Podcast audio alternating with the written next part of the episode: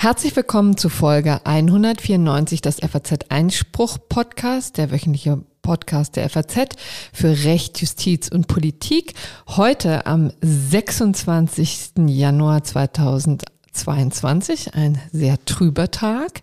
Und am Mikrofon begrüßen Sie Corinna Budras und Pia Lorenz, moin. Ja, heute haben wir wieder mit dem alten Intro gestartet. In der letzten Woche hatten wir uns ja bei der hinreißenden Kollegin Sarah Tacke direkt aus dem ZDF Heute Journal hier bedient. Ähm, kam natürlich auch entsprechend gut an. Äh, schöne Grüße nochmal nach Mainz, aber im Moment sind wir jetzt noch sehr konservativ wieder unterwegs, was das Intro jedenfalls angeht. Ja, liebe Kolleginnen und Kollegen da draußen, wenn ihr uns äh, mehr schöne O-Töne gibt, dann nehmen wir die natürlich auch. Genau, da können wir jetzt ähm, in der Tat einen kleinen Wettbewerb ausschreiben. Apropos mhm. Wettbewerb ausschreiben. Ähm, äh, wir haben kurzfristig noch Referendarskapazitäten frei, sagt unser Justiziariat hier bei der FAZ. Ähm, wirklich hinreißenden Kollegen und äh, wir bilden eben auch aus und suchen immer mal wieder Referendarinnen und Referendare. Und jetzt ist sehr kurzfristig was frei geworden. Von April bis Juli 2022 2022 und da können sich äh, interessierte junge und ältere Bewerber und Bewerberinnen ja, keine Altersdiskriminierung, hier bei uns melden. Ähm, ich sag am besten mal noch die E-Mail. Auch da kann man also nicht nur mit Kritik oder weitergehenden Vorschlägen sich melden, sondern auch mit solchen Dingen. Das wäre einspruchpodcast.faz.de. Und wo wir schon beim Bewerben sind, äh, kann ich auch gleich sagen, dass der FAZ Einspruch, also das Magazin, an dem wir ja auch ähm, eng und innig hängen, eine studentische Aushilfe sucht, äh, die regelmäßig einmal die Woche die Inhalte der FAZ für FAZ Einspruch aufbereitet. So, und da können sich natürlich Studenten aus ganz Deutschland bewerben, gerne auch aus dem Rhein-Main-Gebiet, damit man auch einen kleinen Anschluss an die Redaktion bekommt. Und die Stellenausschreibung findet sich unter www.faz.net-bewerber. Und das werde ich auch nochmal in die Shownotes tun. So, Jetzt haben wir Jetzt hoffentlich Inhalte, ne? bald unsere Personalengpässe überwunden mit Ihrer Hilfe, mit eurer Hilfe. Und jetzt kommen wir zu den Themen. An diesem Mittwoch findet ja die erste Orientierungsdebatte im Bundestag statt zum Thema Impfpflicht, ja, allgemeine Impfpflicht oder auch altersbezogen, wie immer man das ähm, dann am Ende ausgestalten möchte. Und auch an uns geht das Thema nicht spurlos vorbei. Wir schauen uns mal an, wie die Debatte in den Vereinigten Staaten gelaufen ist. Da wurde der erste Versuch einer allgemeinen Impfpflicht ja gerade vom Supreme Court abgeräumt. Und dazu hole ich mich gleich mal meinen Feuilleton-Kollegen Patrick Barners wieder ins Studio. So. Ihr habt aber noch ein zweites wunderschönes Thema. Das darfst du doch nicht verschweigen. Ja, da werden wir noch einen kleinen Schlenker zu machen. Und zwar wird gerade die Bibliothek von der legendären Supreme Court Richterin Ruth Bader Ginsburg versteigert. Und äh, auch darüber plaudern wir, was die so alles in ihrer Bibliothek hatte. So, und dann kommen wir zum Bundesverwaltungsgericht, ne, Pierre?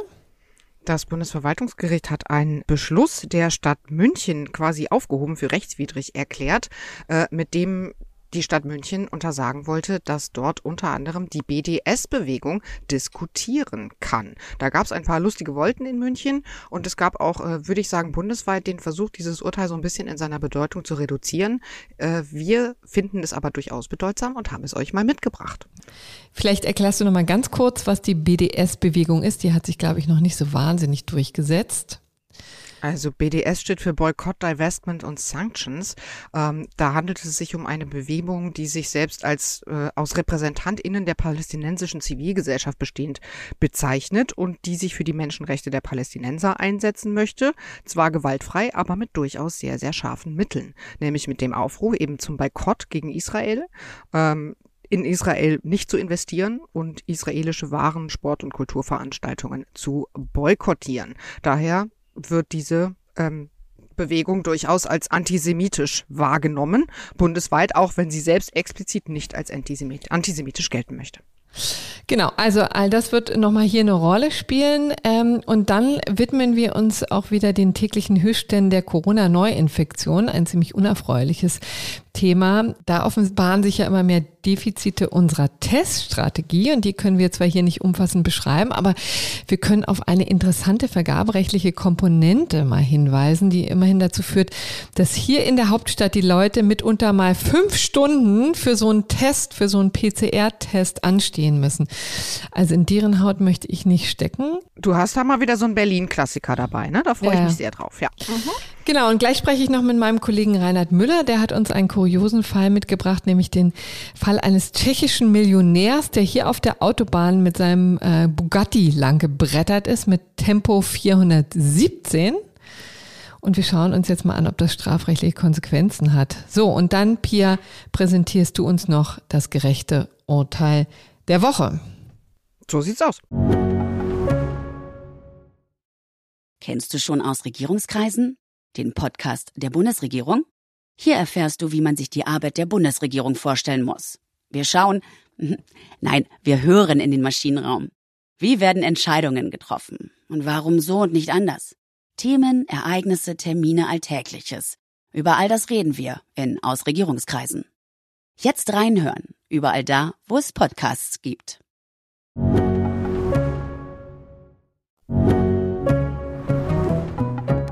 Kommen wir jetzt also erstmal zum heiklen Thema Impfpflicht. In Deutschland beginnt die Debatte erst. Ich habe schon gerade erwähnt, in anderen Ländern ist sie bereits im vollen Gange. Wir wollen deshalb jetzt einmal für unsere Orientierung in die Vereinigten Staaten blicken. Und dazu habe ich mir mal wieder meinen Kollegen Patrick Barners ins Studio geholt. Er ist Redakteur im Feuilleton und intimer Kenner der Rechtsprechung des Supreme Court. Herr Barners, schön, dass Sie mal wieder hier sind. Ich freue mich auch. Guten Tag. Äh, um das Ergebnis einmal vorwegzunehmen. Also der Supreme Court hat ja dem amerikanischen Präsidenten Joe Biden einen ordentlichen Strich durch die Rechnung gemacht. Vielleicht klären wir mal vorneweg, wie sah die Impfpflicht eigentlich in Amerika aus? Ja, beim Supreme Court sind zwei Fälle gelandet, die dann auch unterschiedlich entschieden wurden. Aber Sie haben schon recht, dass in dem Fall, der die weitaus umfassendere Impfpflicht ähm, betraf, eben das Gericht dem Präsidenten in die Parade gefahren ist und gesagt hat, das war nicht in Ordnung, äh, dass dort die für Arbeitsschutz zuständige Behörde eine Regelung erlassen hatte, wonach in allen Unternehmen in den Vereinigten Staaten mit mehr als 100 Beschäftigten eine Impfpflicht herrscht respektive wenn, äh, wenn die Beschäftigten nicht sich impfen lassen, müssen sie sich halt testen lassen. Und dieses, das wurde eben vom Supreme Court verworfen. Gebilligt hat der Supreme Court eine auf die, äh, auf das Gesundheitssystem auf eine andere Rechtsgrundlage gestützte Impfpflicht eben für die Angestellten in Krankenhäusern, hm. Pflegeheimen und so weiter. Ich fand übrigens bei der amerikanischen Debatte hochinteressant, dass ja da die Ausflucht über den Test tatsächlich funktioniert. Ne? Also tatsächlich Leuten, die sich vehement verweigern, ist nicht ganz die Tür zugeschlagen, sondern der Test ist da immerhin noch eine Option und zwar übrigens nur einmal die Woche. Ne? Das fand ich auch interessant. Ja. Klingt ein bisschen halbherzig letztendlich, ne? Ja, es klingt halbherzig oder entgegenkommend und ja, umso interessanter auch, ähm, dass das dann der Mehrheit der Supreme Court Richter äh, nicht genügt hat. Also in dem, eben in diesem Urteil über die Impfpflicht für alle Unternehmen, da gab es eine klare Mehrheit von sechs zu drei Stimmen wo alle sogenannten konservativen Richter, also auch der Gerichtsvorsitzende John Roberts, eben der Meinung waren, das geht nicht. Und die drei liberalen Richter, die eine abweichende Meinung zu Protokoll gegeben haben, die weisen gerade darauf hin und sagen eben, dass die Bedenken, also auch medizinische Bedenken, auch religiöse Bedenken, die in Amerika ja besonders ernst genommen werden, dass das alles eigentlich in dieser Verordnung der Arbeitsschutzbehörde berücksichtigt war, sodass äh, die Dissenters sogar schreiben, es ist aus ihrer Sicht streng genommen sogar falsch, von einer Impfpflicht zu sprechen, mhm. weil es eigentlich so eine Regelung mit einer Gabelung ist. Mhm. Entweder Impfung oder eben dieser wöchentliche Test. Ja, also auch da schon hat man eigentlich einen vermittelnden Weg gewählt. Auch übrigens ein, der ähm, weit entgegenkommender ist als das, was hier gerade in Deutschland debattiert wird. Da kommen wir gleich noch zu. Ich fand auch interessant, in den Vereinigten Staaten vor dem Supreme Court spielten sehr stark formalistische Gründe eine Rolle. Ne? Also es ging gerade gegen den Strich, dass das eine Behörde, eine Bundesbehörde ist für Arbeitsschutz, die das geregelt hat. Ne? Ja, ja, ja, da waren eben auch, äh, es waren ja auch eine äh, ganze Reihe von Bundesstaaten, ich glaube sogar mehr als die Hälfte der Bundesstaaten hatte eben mit ähm, föderalistischen Argumenten mhm. protestiert gegen diese Regelung. Und man sieht dann eben auch, ähm, dass, dass natürlich ein solches Urteil auch so ernst der Gegenstand ist, natürlich von einem kontinuierlich tagenden, arbeitenden, das Recht fortentwickelnden Gericht dann auch dazu genutzt wird, Fragen zu diskutieren und nochmal die unterschiedlichen Standpunkte einzuschärfen, die sozusagen immer anliegen, auch jetzt außerhalb so einer Notlage, die ja von niemandem bestritten wird. Aber es verwundert einen dann natürlich eigentlich nicht, dass die, dass eben diese konservativen Richter auch die Gelegenheit nutzen, äh, nochmal ihren Standpunkt eben klar, klar zu machen. Man muss eben sehr genau dem Staat und der Bürokratie auf die, äh, auf die Finger gucken und ähm, sozusagen Ermächtigungen dürfen nicht endlos gedehnt mhm. werden, wenn also eine Behörde oder auch auf der Verfassungsebene, wenn eben der Bund oder der Kongress prinzipiell ermächtigt ist, etwas zu tun, heißt es nicht, nur weil der Gegenstand unglaublich wichtig ist, dass dann irgendwie alles, alles möglich ist. Also da, da, äh, da streiten sich dann eigentlich die beiden Seiten im Gericht dann über ja, eben formale Fragen oder eben Fragen eigentlich auch der, der Mechanik kann man mhm. ja vielleicht sagen, auch der Staats, der Staatsorganisation und aus dem, aus der Perspektive desjenigen, der dann denkt, er ist persönlich betroffen. Er hat vielleicht tatsächlich Angst, äh, an seinen Arbeitsplatz zu gehen, weil, weil eben der Kollegen sich nicht impfen, haben, haben impfen lassen ähm, wirkt das dann bitter. Auch in dem Sondervotum wird das dann gerügt und wird, wird gesagt, es ist eben jetzt hier dieser, dieser, dieser, dieser Notstand, den muss man doch ins, ins Auge sehen. Aber natürlich, das würden wir, denke ich, auch dann doch grundsätzlich erwarten, äh, müssen die, müssen die eben die Gerichte auch ihre abstrakten, formalen mhm. und auch immer auf das Allgemeine hier, also auf diese Fragen der Arbeitsteilung sozusagen im Staatsaufbau gerichteten Fragen, müssen die natürlich auch im Auge mhm. behalten. Und das Interessante hier am amerikanischen Fall war ja, dass das etwas war, was jetzt Joe Biden äh, quasi angeordnet hat über diese, über das Vehikel der Behörde. Das mhm. heißt, der Kongress, das Parlament ist gar nicht involviert gewesen, wahrscheinlich auch, weil man das nicht hätte durchsetzen ja, können. Ja, ne? genau richtig. Und das ist dann auch ein Argument ähm, eben der, der Mehrheit dafür, dass sie, dass, äh, dass sie sagen, dass äh, dies fehlte eben die, äh, die, die Legitimität, dass sie sagen, es eigentlich hätte eben, da gibt es, gibt es eben im amerikanischen Verfassungsrecht dann auch so eine Analogie zu dieser Wesentlichkeitstheorie, die wir aus dem deutschen Verfassungsrecht kennen. Wesentliche Entscheidungen soll der Gesetzgeber hm. treffen. Ähm, genauso wird dann eben argumentiert und es wird darauf hingewiesen von der, von der Mehrheit, dass es im Senat eine Abstimmung gab, wo sogar eine Mehrheit eben genau diese Impfpflicht, also diese allgemeine Impfpflicht für, für Unternehmen einer bestimmten Größe, was ja was ja dann große Teile überhaupt hm. der arbeitenden Bevölkerung der ja. USA sind. Also der 84 Senat, Millionen könnte man ja, an dieser Stelle mal sagen, ja, ja. sind davon Also betroffen. genau, also es ist eben, ja, das, da liegt es irgendwie, da liegt ja dann die Frage schon auf der Hand, ist das jetzt wirklich noch eine, eine Regelung, die die, die arbeitende Bevölkerung in ihrer Eigenschaft als Arbeiter und Angestellte betrifft oder ist es nicht ein Umweg, um eben für de facto für die gesamte Bevölkerung äh, solche eine Maßnahme zu treffen. Und in der Tat eben, es gab eine Abstimmung ähm, im Senat und da war sogar eine Mehrheit, also obwohl ja die Demokraten, also die Partei von Präsident Biden ja mit der Vizepräsidentin diese ganz knappe absolute Mehrheit haben. Diese Abstimmung ging aber eben sogar gegen die Impfpflicht aus. Mhm. Genau, also da kann man im Grunde mal kurz zusammenfassen. Also politisch hat es nicht geklappt. Also auf, also über parteiübergreifend hat man das nicht hingekriegt. Ähm, in den Vereinigten Staaten ähm, und hat des, ist deswegen diesen Weg gegangen und das ist jetzt ähm, zerknallt, am Supreme Court gescheitert. Ähm, wollen wir mal hier jetzt nach Deutschland gucken? Vielleicht mal vorneweg. Mich würde Ihre Meinung interessieren. Wie finden Sie denn das ähm, Verfahren jetzt generell, was wir hier haben? Ne? Also sehr ungewöhnlich ist ja, dass es keinen Regierungsentwurf gibt, auch eine klare Entscheidung, das nicht zu tun, sondern das über sogenannte Gruppenanträge zu machen. Also jetzt finden sich gerade drei Gruppen haben sich schon gefunden. Ne? Also mhm. Herr Kubicki ist natürlich vorgeprescht, ähm, der FDP-Politiker, der ja schon sehr vehement gesagt hat, er ist dagegen. Also der Antrag ganz klar lautet keine Impfpflicht. Dann haben wir eine Variante, die äh, auch getragen wird von allen drei Ampelparteien um ähm, den Rechtspolitiker äh, Dirk Wiese, Till Steffen und auch von der FDP ist äh, Frau Strack-Zimmermann dabei. Und die sagen Impfpflicht ab 18 und dann haben wir noch so ein Antrags, also ein, ein Verfahren, das darauf zielt, eine Zwangsberatung sozusagen vorzuschalten. Mhm. Wie mhm. finden Sie denn generell, vielleicht bevor wir das noch ins Detail mhm. besprechen, wie finden Sie das Verfahren generell?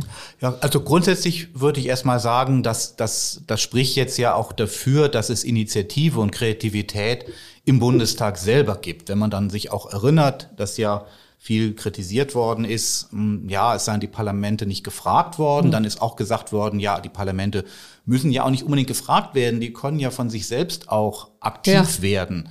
Dann ähm, ist, das, ist das ja zunächst mal etwas, etwas Positives, dass die sich sozusagen selber sortieren und nach, nach sachlichen Gesichtspunkten dann diese Alternativen ausformulieren. Und wenn man es im Vergleich jetzt nochmal ganz kurz sieht, eben mit den USA, könnte man ja vielleicht auch sagen, äh, eben, man sieht ja bei, bei beiden in dieser unglaublich hoch aufgeheizten, polarisierten Stimmung in den USA ist ja alles, was, was äh, die Regierung vorschlägt, stößt ja fast automatisch dort eben auf, äh, auf eine Art von Opposition, die dann wegen der starken Position auch einer Minderheit, insbesondere im Senat, kaum durchzusetzen ist. Mhm. Und hier in Deutschland ist das, ist das eben zum Glück, haben wir nicht, haben wir noch nicht diese ganz, ganz starke Polarisierung. Aber natürlich ist es auch so, wenn, wenn eine Regierung sich eine Sache zu eigen macht, dann wäre eigentlich das Normale, dass die Opposition erstmal sich zweifelnd auf die Gegenseite stellt und, äh, und, und vielleicht irgendwie die Gegengründe auf den Tisch legt,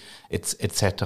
Und indem eben hier der Weg über den Bundestag gegangen wird, vermeidet man sozusagen, entkoppelt man eben diese Frage, was ist da eigentlich sachlich richtig, von der Frage, was dient nun dem Vorteil, dem Prestige jetzt gerade hier dieser neu startenden Bundesregierung. Soweit kann ich es noch, noch finde ich es auch sozusagen eigentlich interessant und kann man das mit gewissem Optimismus verfolgen.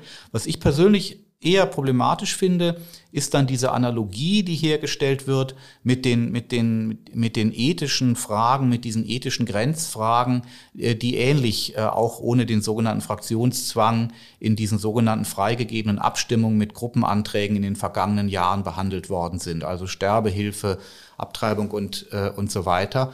Da habe ich ein bisschen die Befürchtung, dass da allein schon das gewählte Verfahren ähm, dann eine Sicht suggeriert, dass man es eben bei dieser Impfpflichtfrage tatsächlich um eine so gravierende, ethisch möglicherweise auch in Aporien führende und politisch mit Gesetzgebung kaum zu fassende Frage eben handelt, wie, wie diese Grenzfragen von, von, von mhm. Leben und Tod. Und da steckt dann, glaube ich, eine Gefahr drin, dass die Sache doch wieder so aufgeheizt wird und man sich, man denkt, da steckt jetzt so viel auf dem Spiel, dass eventuell dann, dann äh, vielleicht am Ende gar kein Gesetz zustande kommt. Aha, aber Sie sagen einfach, so aufgeheizt ist das Thema gar nicht. Also das kann man ganz nüchtern betrachten. Warum nicht? Ja, also die, die, Diskussion ist natürlich aufgeheizt. Das ja. ist, das ist, äh, das ist klar. Und ich würde jetzt auch nicht von vornherein sagen, dass sozusagen jeder, der sich da in, in Rage redet und in Hitze redet bei dem, bei dem Thema, dass es, dass es unvernünftig ist. Ich glaube nur, dass man, wenn man, wenn man sich halt die ange, ansieht, worum es geht, ähm, dass schon viel auch dafür spricht, es eher als eine pragmatische Frage einer evidenzbasierten Gesundheitspolitik mhm. äh, zu sehen, wo natürlich auch ähm, Fragen äh, Fragen von, von grundsätzlichen Einstellungen, Intuition, auch Weltanschauung bis hin zu religiösen Überzeugungen hineinspielen können. Aber letztlich geht es um pragmatische, ähm, pragmatische Abwägungen, ob, ob eben Maßnahmen, medizinische Maßnahmen und, und deren Anordnung, die prinzipiell, glaube ich, darüber müsste Konsens herrschen, unbedenklich sind. Denn mhm. äh, wir haben ja schließlich Impfen, Impfungen und auch Impfpflichten für bestimmte Krankheiten haben wir ja auch schon in unserem, in unserem, Werk, in unserem Werkzeugkasten. Und in meinen Augen ist, wäre eigentlich man muss das sich jedenfalls ernsthaft sozusagen ansehen, auch auf der Ebene, worüber spricht man eigentlich? Ob man es nicht vor allem wirklich mit einer, mit einer sachlichen, pragmatischen Frage zu tun hat,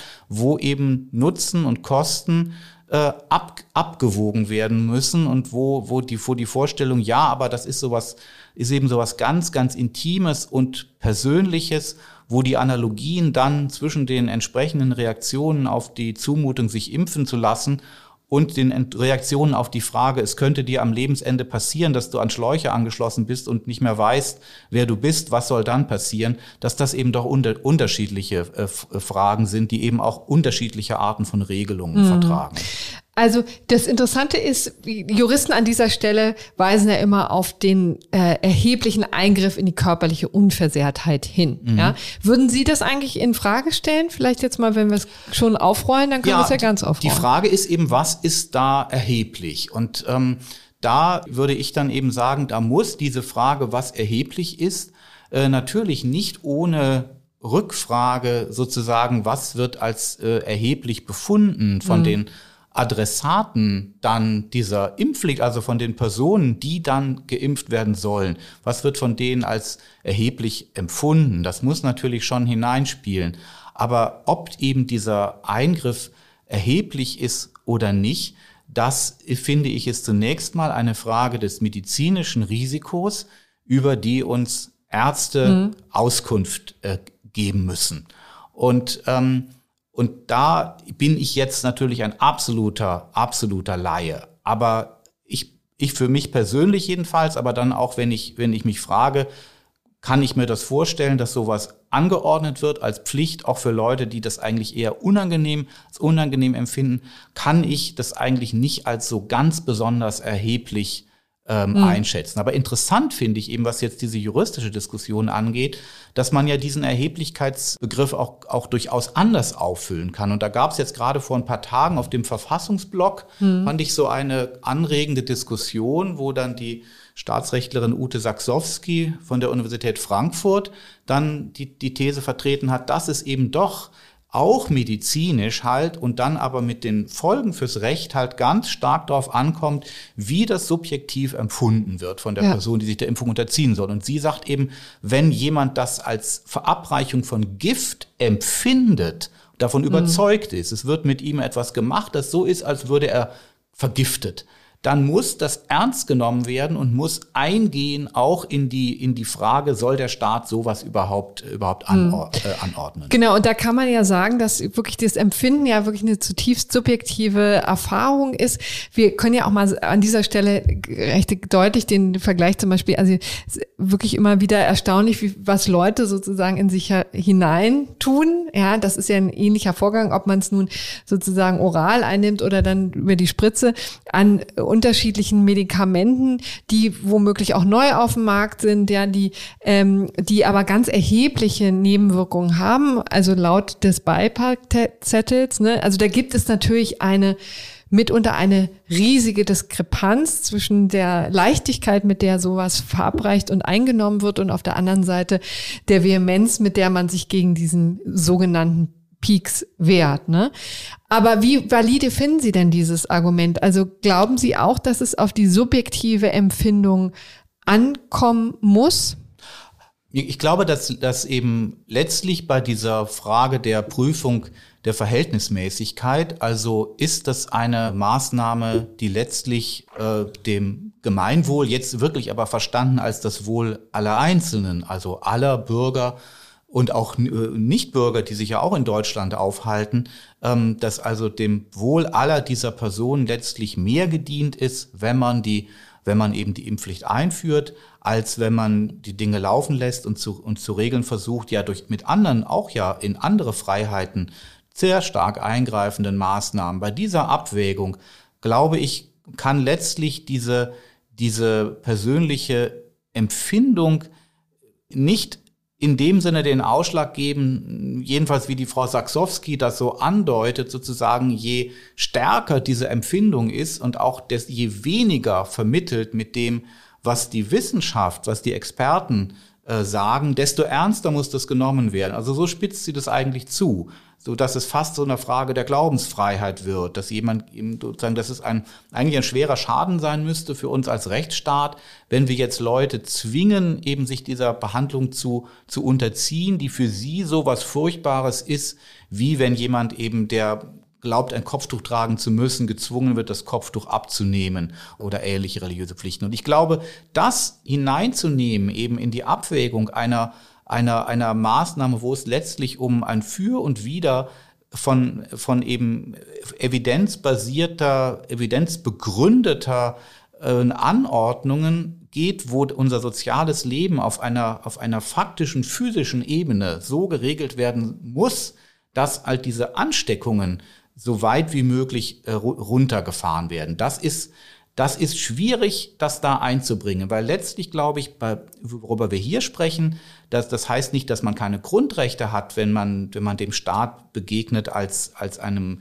als einer Instanz, die, die, die medizinische An Anordnungen trifft. Aber letztlich geht es hier bei dieser, bei dieser, muss diese Verhaltensmäßigkeitsprüfung muss eben doch verallgemeinernd und pauschalierend vorgenommen mhm. werden. Und in der Hauptsache, glaube ich, geht es dabei um Fragen, wo dann wir alle nicht, dass die unfehlbar sind oder dass die sich nicht auch streiten, aber wo wir letztlich darauf angewiesen sind, uns erklären zu lassen von den Ärzten, Statistikern und so weiter, wie sind die, da die erwarteten Wirkungen? Und da muss letztlich, geht's hier halt um medizinische Maßnahmen. Und wenn die Ärzte sagen, dass die, dass die Risiken, die eigentlich medizinischen Risiken dieser, ähm, dieser, dieser Impfungen so minimal sind, eben doch gar nicht irgendwie erheblich abweichen von den von Risiken von Impfungen in, an, in anderen Fällen, mhm. dann glaube ich, dass letztlich doch diese Empfindlichkeiten einfach da nicht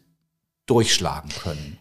Sie haben gesagt, das ganze Verfahren könnte jetzt diese Diskussion auch noch weiter emotionalisieren, weiter auf, ähm, also von quasi dieser nüchternen äh, wissenschaftlichen Ebene hochheben zu einem ähm, sehr emotionalen, ähm, zu einer sehr emotionalen Diskussion. Aber ist es dafür ehrlich gesagt nicht auch längst zu spät? Denn ist nicht im Grunde genommen das Kind schon im Brunnen gefallen, dadurch, dass man über ein Jahr lang hinweg immer mhm. wieder auch in Situationen, wo es noch gar nicht eine Rolle spielte, ja. immer wieder penetrant darauf hingewiesen hat, dass es die nicht geben wird. Ja, ja, völlig richtig. Dadurch ist, dadurch ist eben, glaube ich, auch ein, ein, ein falscher Eindruck und also wirklich so eine Art kollektive Einbildung entstanden.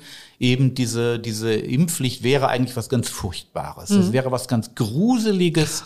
Und quer und, durch alle Parteien, ja, muss man ehrlicherweise muss sagen. Muss man auch ne? sagen. Also Lindner, dem es jetzt gelegentlich Christian vorgehalten Lindner. Hm. wird, ähm, hat da dann schon so eine Art Common Sense eben auch des sozusagen des, unseres liberalen Regimes, das in der Tat eigentlich natürlich unangenehme Pflichten für jedermann vermeiden möchte, ausgesprochen. Aber das, das glaube ich in der Tat auch, dass dieses merkwürdige Umgehen dieses Themas. Dadurch hatte das auch so eine, bekam so eine symbolische Bedeutung. Es wurde, es wurde sozusagen so diese Fahne ins Fenster gehängt. Mhm. Vertraut uns, äh, Sache ist bei uns in guten Händen, denn Impfpflicht ja. kommt ja gar nicht in Frage. Nicht Wir mal durch die so Hintertür. Ne? Genau, nicht mal durch die Hintertür. Ja, ja. Und dadurch ist in der Tat, da hat die, da hat leider haben, haben jetzt sozusagen die Spitzenpolitiker, also diejenigen, die dann doch so den Ton auch angeben, ähm, Spitzenpolitiker, möglicherweise auch Medien, das müsste man sich dann nochmal ansehen, ähm, haben schon dran jetzt eine Verantwortung äh, dafür, dass es sch schwieriger ist, äh, darüber sozusagen rational mhm. zu diskutieren, weil die Sache zu so einem kuriosen Popanz, zu so einer symbolischen, moralischen Frage aufgebauscht worden ist. So dass es, es war geradezu tabu. Wir haben ein Tabu installiert. Wir haben so getan, als wäre das vernünftig zu sagen, Impfpflicht auf keinen Fall dran rühren. Und dann Ende letzten Jahres gab es halt immer mehr Leute, die, die da nachgefragt haben, Moment mal, warum ist das, soll das eigentlich so selbstverständlich sein? Was spricht denn jetzt eigentlich gegen die Impfpflicht? Und dann kam die Diskussion zum Glück ins Rollen. Hm. Und waren, wie ging es Ihnen denn eigentlich? Waren Sie schon sehr viel früher dafür oder? Ja, also wirklich nur so in dem Sinne, dass es ich mich, dass es mir so gelegentlich durch den, durch den, durch den Kopf ging, dass ich, mhm. dass ich mich dann fragte, warum wird das, wird das als so, als so evident äh, behandelt. Also da kann ich mich jetzt nicht irgendwie brüsten, denn dann hätte ich ja schon mal den entsprechenden Artikel schreiben müssen. Das habe ich dann auch nicht gemacht, da irgendwas besonders früh erkannt zu haben. Aber ich habe dann zum Beispiel auch mal bei uns in der Redaktionskonferenz die Kollegen von Natur und Wissenschaft, ja. Ähm, die ja, äh, die ja, die jetzt ja seit seit über zwei Jahren eben in, in einer ganz wunderbaren Weise eben die sozusagen die Berichterstattung über die naturwissenschaftlich-medizinische mhm. Weise schon auch immer mit Beurteilungen für die Maßnahmen verbinden. Äh, Sibylle Ander, Jochen Müller-Jung und die Kollegen da auch mal gefragt, eben in der Konferenz, äh, ja, ist das nicht etwas merkwürdig, dass das, dass das so gar nicht irgendwie zur Sprache kommt? Und damals, ähm, im letzten Herbst, waren die eben auch noch der Ansicht, da plaudere ich jetzt, glaube ich, kein Redaktionsgeheimnis aus, weil es da ja auch entsprechende Artikel gab. Da waren sie eben der Ansicht, dass man doch eben sehr stark die auch sozialwissenschaftlichen Gründe berücksichtigen müsse, die auf sich mit Studien eben belegen lassen, dass diese Art von, von Zwangsmaßnahmen kontraproduktiv seien, weil sie halt erstens ähm, dann nicht alle Leute wirklich erreichen. Es wird eben nicht befolgt von, von allen, wenn sowas, wenn sowas verordnet wird.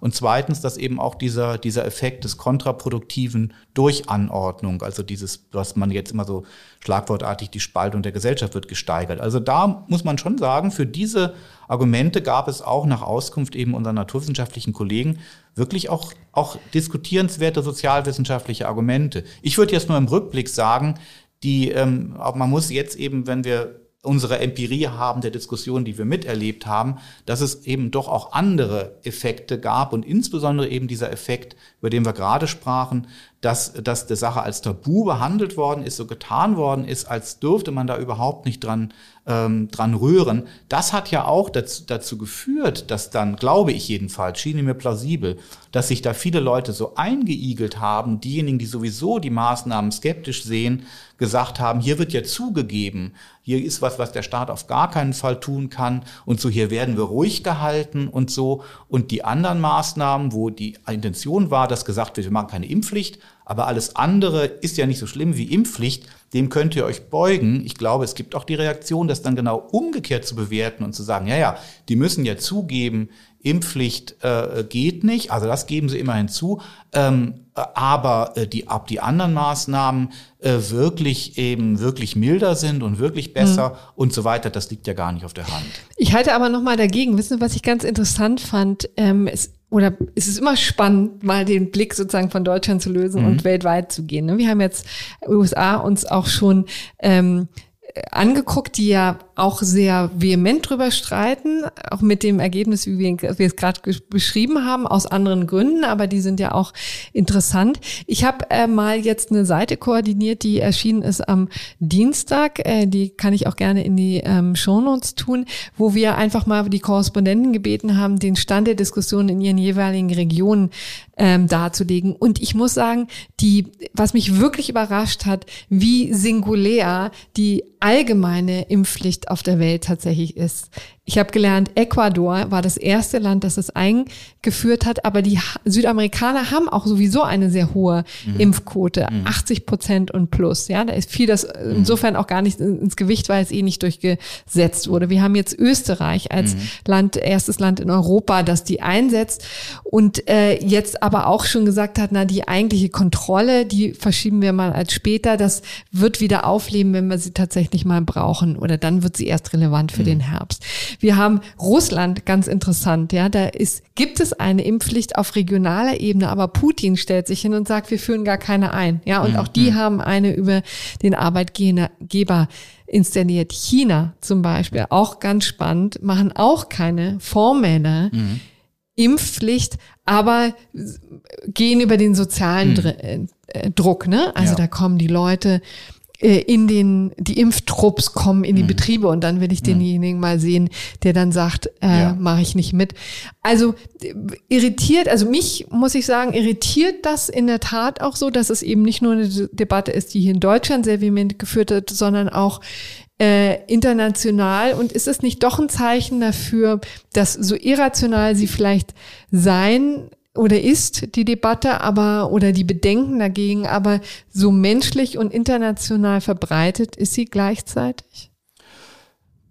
Ja, also man sieht, man sieht daran ähm, natürlich, dass es sich sozusagen, es ist, versteht sich jetzt äh, keineswegs von selbst. also eine, so eine Impfpflicht. Mhm. Das ist nicht eine, es ist nicht eine, eine Maßnahme, die man sozusagen, wenn man nur genau hingeht, dann in jedem Gesetzbuch der Welt finden wird, so wie du sollst nicht töten. Das ist wahrscheinlich ja doch eine Universalie, ja. die man in allen Rechtsordnungen ähm, findet. Und, ähm, und da, da sieht man sicherlich zweierlei dran. Also man sieht dran, dass, dass bei, bei der bei der Einführung von, von Normen oder auch von, von Mechanismen, die, die ohne dass ausdrücklich eine Pflicht statuiert wird, eben doch dann durch die berühmte Hintertür, was ja auch ein milderes Mittel ist, durch Schaffung von Anreizen, eben soll dieses gewünschte Ergebnis ähm, erreicht werden, dass es da einen großen Spielraum von Möglichkeiten gibt. Ähm, und das, da würde ich aber auch sagen, so wie ich eben gesagt habe, man muss diese Frage was ist Impfung sinnvoll und ist die Anordnung von Impfung sinnvoll, so pragmatisch und empirisch wie möglich mhm. behandeln. Genau das Gleiche würde ich allerdings auch für diese rechtsmethodische oder theoretische Frage sagen. Auch die Frage, ist eine Norm sinnvoll, muss man auch so empirisch, empiriegestützt wie möglich und dann in der Tat auch mit der Frage, wie sieht's denn aus mit der Befolgungsbereitschaft beantworten. Und ich glaube auch, das würde ich unbedingt zugeben, auch als Befürworter einer Impfpflicht. Man sieht an dieser großen Regelungsbreite, dass es eben doch, jetzt sage ich jetzt auch in, in Erweiterung dessen, was ich eben gesagt habe, dass diese Analogie eben mit den, mit den ethischen Diskussionen in anderen biopolitischen Fragen vielleicht zumindest insofern äh, zutrifft, ähm, als es eben eine, eine äh, Frage ist, wo es, wo es halt um den, um den menschlichen Leib und eben auch das den Einzelnen ganz, ganz persönlich geht und wo dann auch eben der, der Umgang der, der staatlichen und ja auch der medizinisch-wissenschaftlich-bürokratischen Apparate mit ihm auf eine Weise geregelt werden muss, dass natürlich das, das Individuum jetzt nicht unter die Räder gerät. Insofern glaube ich zum Beispiel,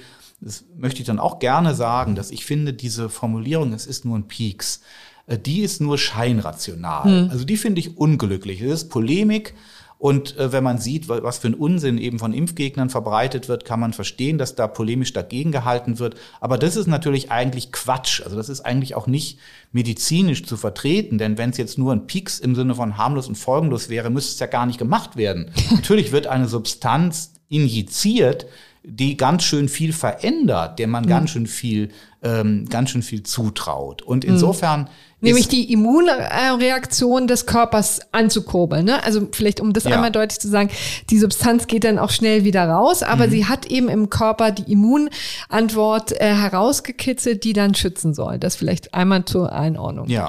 Ja. Und ich, und insofern, ja, insofern sollte uns das schon zu denken geben, was Sie, was Sie, was Sie sagen.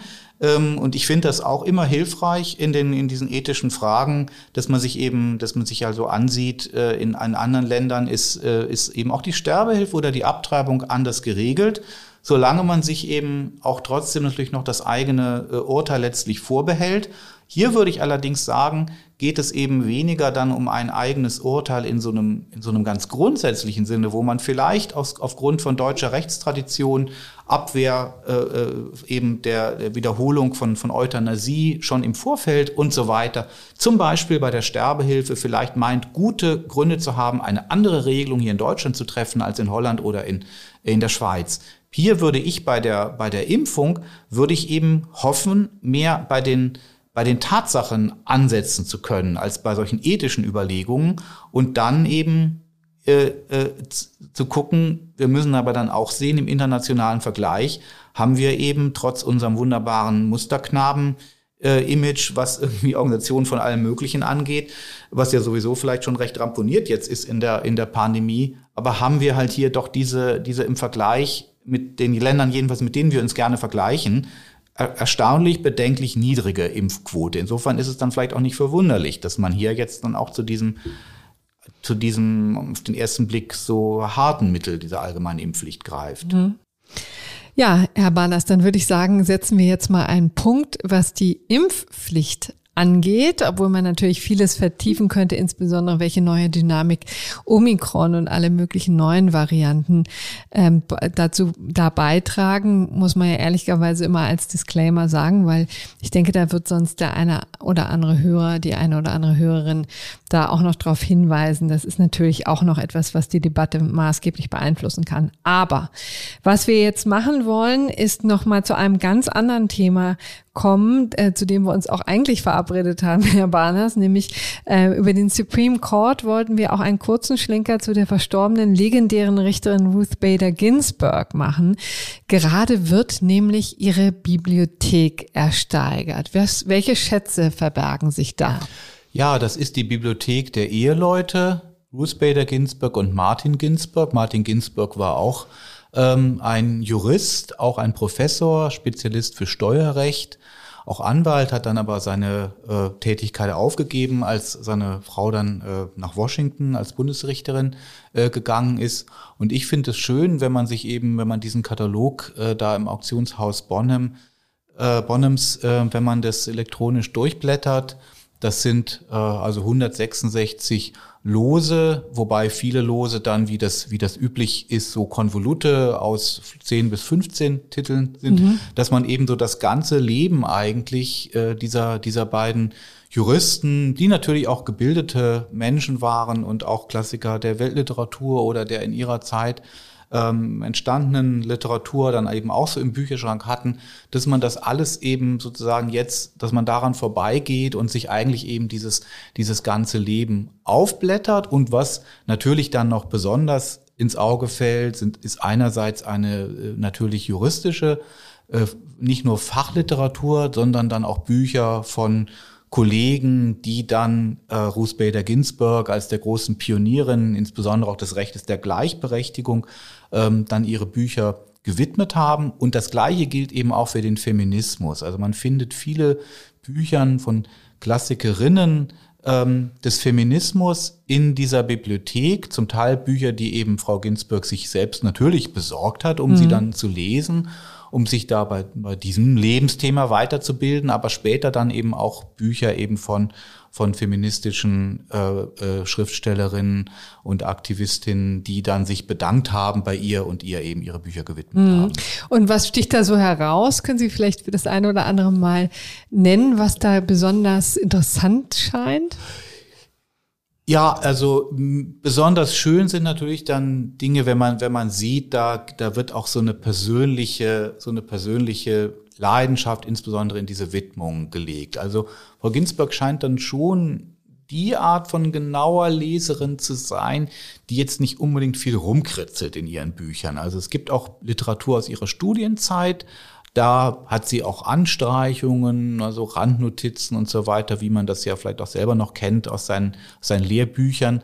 Aber es ist nicht die Art von Bibliothek jetzt eines, eines bedeutenden Menschen, wo vielleicht eine Universitätsbibliothek sich deswegen bemühen würde, die Bücher zu erwerben, weil sie dann kritische Anmerkungen mhm. ge, äh, ge, gemacht hat, aber eben von diesem von diesem individuellen dieser äh, dieser dieser Exemplare da, äh, ja, da sieht man dann zum Beispiel mal die, die, also was sozusagen die Autoren und Autorinnen dann zum Ausdruck bringen, die halt, die eben dann sich, sich bei, bei, bei Ginsburg ähm, be, äh, bedanken. Da hat man einmal meinetwegen ein Buch von ihrem Kollegen äh, Stephen, Stephen Breyer, ähm, der, der ihr dann äh, eine Widmung auf die, auf die Titelseite schreibt und sozusagen die ganze Seite dann nutzt, um das so, um das so voll zu kritzeln. Also mhm. Also ihm genügte offenbar nicht einfach nur zu sagen, hier viel Spaß damit oder vielen Dank ähm, für alles, ähm, sondern hat sich dann da so ins Zeug gelegt. Das ist dann fast sozusagen so vom Grafischen, weil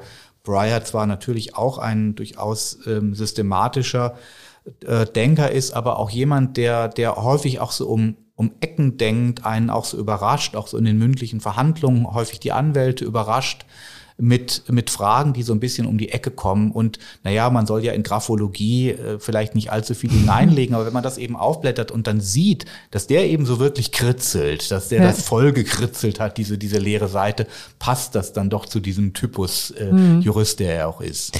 Und ähm, Sie haben ja auch mitgeboten, ne? Ich werde noch überlegen, morgen geht's, morgen geht's zu Ende.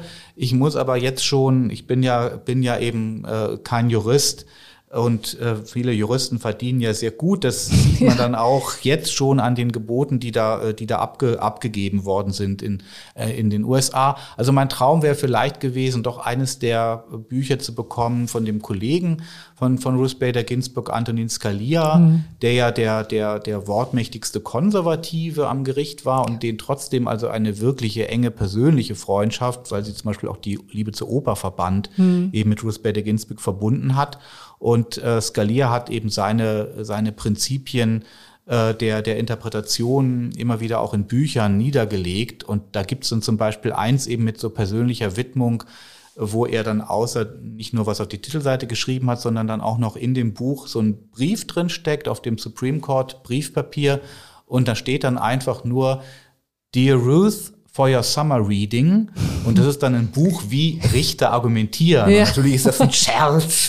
Das ja sozusagen hoffen. Im Sommer in den Ferien kannst du mal gucken, wie man argumentiert. Das finde ich jetzt einfach herrlich in dieser ja. Lakonie. Aber da habe ich schon gesehen, diese Bücher von Scalia aus verständlichen Gründen, da steckt dann irgendwie doch so drin, das kostet mehrere tausend Dollar. Ich glaube, ja. das wird mein Budget überschreiten. Aber es gibt auch, es gibt zum Beispiel Bücher zur Geschichte von Brooklyn, wo sie aufgewachsen ist. Es gibt Bücher einer, einer Illustratorin vom, vom New York Yorker, Mara Kalman, mit der, mit der sie offenbar auch eine Freundschaft verbunden hat. Also da zum Beispiel denke ich, da, da werde ich vielleicht mein Glück versuchen. Hm. In der Tat, wirklich schön, wie das ein Leben dann abbilden kann. Ein Leben in Büchern. Herr Barners, schön, dass wir diesen Schlenker gemacht haben, auch noch über die Bibliothek von äh, Ruth Bader Ginsburg und vor allen Dingen natürlich Ihre vertieften Ausführungen zu ähm, zur Impfpflicht. Da wird es in der Tat noch weitergehen. Ich kann schon mal ankündigen, meine Kollegen Reinhard Müller und Stefan Klenner werden auch noch zusammen an einem Spezial arbeiten, das wir dann wahrscheinlich in den nächsten Tagen oder Wochen ähm, hier auf diesem Kanal veröffentlichen werden. Also die Debatte wird weitergehen. Herzlichen Dank, Herr Barners. Ich danke Ihnen. So, das war unser kleiner Ausflug in die Vereinigten Staaten an den Supreme Court. Und jetzt geht's äh, wieder zurück ans Bundesverwaltungsgericht, also zurück nach Deutschland, nach Leipzig. Und da hat es eben eine interessante Entscheidung gegeben bezüglich der BDS-Bewegung. Erzähl doch mal, Pia, worum ging's da? So, das Bundesverwaltungsgericht eben in Leipzig hatte über einen Beschluss der Stadt München zu entscheiden. Die Stadt München hat nämlich im Jahr 2017 verboten, dass äh, oder beschlossen, dass städtische Räumlichkeiten nicht mehr zur Verfügung gestellt werden, wenn dort die BDS-Bewegung diskutiert werden soll oder irgendetwas im Zusammenhang mit der BDS-Bewegung. Ähm, die BDS-Bewegung, wir haben es im Intro schon so ein bisschen gesagt, beschäftigt keineswegs nur die Stadt München, sondern sehr, sehr viele Kommunen und sogar auch den Deutschen Bundestag seit 2019. Äh, deswegen haben wir das euch heute mal mitgebracht. Also die BDS-Bewegung, wir haben es schon gesagt, ähm, will sich für Menschenrechte der Palästinenser einsetzen, und zwar auf gewaltfreie Art, ruft aber zum Boykott israelischer Waren zum Beispiel auf, also ähm, stellt sich auch vor, vor Geschäfte, die israelische Waren verkaufen und so weiter. Und ähm, ist deshalb sehr, sehr umstritten, wird als antisemitisch angesehen. Genau, und der Bundestag ähm, hat da eine sehr umstrittene ähm, und vielleicht auch sehr ungewöhnliche Entscheidung getroffen. Die hat nämlich diese Bewegung tatsächlich als antisemitisch eingestuft. Wir hatten darüber auch schon mal gesprochen, beziehungsweise du und die Kollegin äh, Helene Bobrowski haben auch drüber gesprochen vor einigen Monaten schon. Das also, war die Folge 181, genau, vom 13. Oktober. Genau, das Thema hat uns hier schon ein bisschen beschäftigt. Und interessanterweise schon da haben wir ja ähm, mal diskutiert, was das eigentlich für Konsequenzen hat, wenn der Bundestag ähm, so eine Einordnung macht. Hatte eigentlich dieser Münchner Fall, vielleicht sollten wir das vorher abklären, der war ja zeitlich davor. Ne? Genau, also dieser Bundestagsbeschluss resultiert aus dem Jahr 2019. Und der Beschluss aus München ist schon aus 2017. Das heißt, der hatte mit dem 2019er Beschluss des Deutschen Bundestags überhaupt nichts zu tun, obwohl das Thema eigentlich dasselbe ist. Der Bundestag hat nämlich im Jahr 2019 beschlossen, also was auch immer das genau bedeuten soll, ist jetzt kein Gesetz oder so. Die haben einfach gesagt, wir finden jetzt, dass eben ähm, die BDS-Bewegung sich antisemitisch äußert und dass man den wir als als Bundestag und auch als Aufruf an die Bundesregierung denen keine Räumlichkeiten und Einrichtungen zur Verfügung stellen ähm, sollen und keine Projekte finanziell fördern sollten, die das Existenzrecht Israels in Frage stellen. Und der Deutsche Bundestag hat eben damals auch gesagt, liebe Länder, Städte und Gemeinden, wir rufen euch dazu auf, euch dieser Haltung anzuschließen. So. Im Prinzip ist genau das passiert in München. Allerdings, wie du richtig sagst, das war schon zwei Jahre früher. In München hatte die Stadt schon zwei Jahre früher, im Jahr 2017, gesagt, wir möchten nicht Räumlichkeiten hier irgendwie vergeben, städtische Räumlichkeiten äh, an die BDS-Bewegung. So. Also, und zwar irgendwie an alles, was die BDS-Kampagne unterstützt, verfolgt oder für diese wirbt. So. Also schon relativ generell. So, und hat sich jetzt die BDS dagegen gewehrt? Sollte man meinen, dem war aber nicht so, sondern es wehrte sich ein Münchner Bürger dagegen. Und zwar ein pensionierter ah. Physiker, der hat dann 2018 beantragt, in den Räumen des Stadtmuseums eine Podiumsdiskussion über genau diesen Beschluss der Stadt München zu veranstalten, unter dem Motto, wie sehr schränkt München die Meinungsfreiheit ein? Der Stadtratsbeschluss vom 13. Mhm. Dezember 2017. Und dann hat die Stadt, deswegen ist das jetzt echt so ein bisschen von hinten durch die Brust ins Auge, das abgelehnt und hat gesagt, hier nix Veranstaltungen, äh, unter Verweis auf eben diesen Beschluss aus 2017. Argument also, ah, da geht's ja um, um die BDS-Bewegung. Und dieser ja, Physiker hat dagegen geklagt. Der beißt sich die Katze in den Schwanz. Ja, genau, die mhm, Katze hat sich total in den Schwanz gebissen und der Physiker hat dagegen geklagt, vom Verwaltungsgericht auch äh, verloren, aber in zweiter Instanz und jetzt auch vor dem Bundesverwaltungsgericht mit Erfolg geklagt. Zumindest mhm. für einen anderen Saal, das ist aber ein bisschen irrelevant. Also dieser andere Saal steht für Podiumsdiskussionen aller Art zur Verfügung. Und da hat das Bundesverwaltungsgericht gesagt, äh, ich zitiere jetzt mal kurz, die Beschränkung des Widmungsumfangs einer kommunalen öffentlichen Einrichtung, die deren Nutzung allein aufgrund der Befassung mit einem bestimmten Thema ausschließt, verletzt das Grundrecht der Meinungsfreiheit. Das ist tatsächlich ein, wie ich finde, sehr, sehr grundsätzlicher Satz, mhm. auch wenn das Urteil noch nicht vorliegt, sondern wir bisher nur eine Pressemitteilung haben. Also das Bundesverwaltungsgericht hat halt festgestellt, dass laut der Widmung der, Sta der Stadt dieser Saal genutzt werden durfte für kommunalpolitische Diskussionsveranstaltungen. Alle gut. Und dann hat, sie, hat das Bundesverwaltungsgericht gesagt, dieser Stadtratsbeschluss aus 2017, der sagt, bitte nichts, was mit der BDS-Bewegung zu tun hat, sei eine nachträgliche Beschränkung dieses Widmungsumfangs. Und diese sei rechtswidrig und unwirksam, weil sie das Grundrecht auf Meinungsfreiheit verletzt. Also Eingriff ja, ist, glaube ich, klar. Mhm. Ne, man, natürlich wird in die Rechte von Bürgern massiv eingegriffen, wenn die keine städtischen Räumlichkeiten nutzen dürfen. Und das Bundesverwaltungsgericht. Konkret eben in die Meinungsäußerungsfreiheit, ne? Artikel genau, 5. genau. Das hat das Bundesverwaltungsgericht auch wirklich sehr, sehr. Nee, es ging nur um Artikel 5. Also da haben sie auch tatsächlich sehr deutlich gesagt, das ist verfassungsrechtlich nicht gerechtfertigt. Und zwar kann man sie einmal aus formellen Gründen, weil Artikel 5 eben nur der Beschränkung, also den Schranken allgemeiner Gesetze unterliegt. Ein Stadtratsbeschluss mhm. ist kein formelles Gesetz. Und die Leipziger Richter sagen, sagen auch, es gibt auch keine irgendwie in anderem Sinne allgemeine Regelung, die jetzt wie ein formelles Gesetz wirken würde. Und dieser Beschluss sei eben auch nicht meinungsneutral. Ähm, ja, das kann man Das so kann man genau. genau. sehr freundlich ausgedrückt so sagen. Und das Bundesverwaltungsgericht schließt sich da offensichtlich der zweiten Instanz an, die das auch schon sehr deutlich gesagt haben, ähm, dass sozusagen ein solcher Beschluss irgendwie einer, einer krassen Rechtfertigung bedürfte, also zum Schutz von Rechtsgütern, die schlechthin ohne Rücksicht auf eine bestimmte Meinung zu schützen werden, nennt das das Bundesverwaltungsgericht und sagt dann sehr, das wäre nur denkbar, wenn quasi die Meinungsäußerungen die geistige Sphäre verlassen würden und ähm, in Rechtsgutverletzungen oder erkennbar in Gefährdungslagen umschlagen würden. Also quasi, mhm. wenn aus der Theorie, dass ich eben diskutiere über irgendwas, sei es jetzt eben auch über irgendetwas, was man für antisemitisch halten mag, ähm, wenn daraus Praxis werden würde oder zumindest Aufrufe zur Gewalt oder irgendwas. Und dafür gibt es halt keinerlei Anhaltspunkte, zumal ja in diesem Fall noch nicht mal die BDS-Bewegung selbst diskutieren wollte, sondern dieser Bürger eben über diesen Beschluss über die BDS-Bewegung diskutieren mhm. wollte. Also das Bundesverwaltungsgericht wird da, finde ich, ungewohnt deutlich ähm, und sagt, dass das geht auf gar keinen Fall. Ganz klare Verletzung der, Meinungs, äh, der Meinungsfreiheit. that.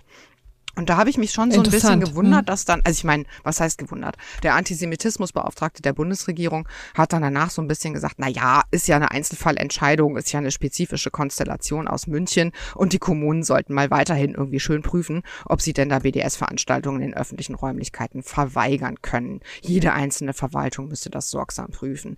Ehrlich gesagt, das sehe ich schon anders. Natürlich war das jetzt eine spezifische Konstellation, weil es quasi äh, über den Umweg eines klagenden Bürgers war und nicht eine Klage der BDS-Bewegung selbst.